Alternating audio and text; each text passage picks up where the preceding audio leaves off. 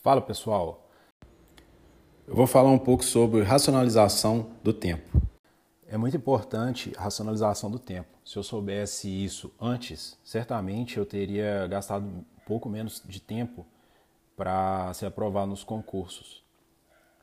O edital é muito grande e o estudo de temas desnecessários ou até o aprofundamento desnecessário de alguns temas, eles acabam te cansando e pouco auxiliando na sua trajetória.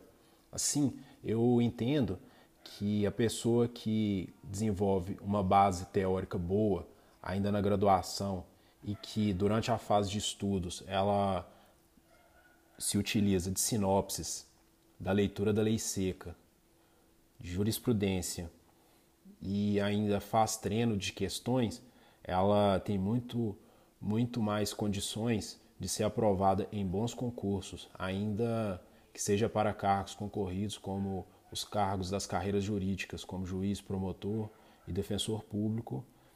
Então, essa é a minha dica do dia. Eu entendo que vocês deveriam prezar pela utilização de materiais mais sucintos e deixar para desenvolver os temas mais complexos, mais complicados, a depender do examinador e da banca, tá bom? Então, essa foi o dica do dia aí.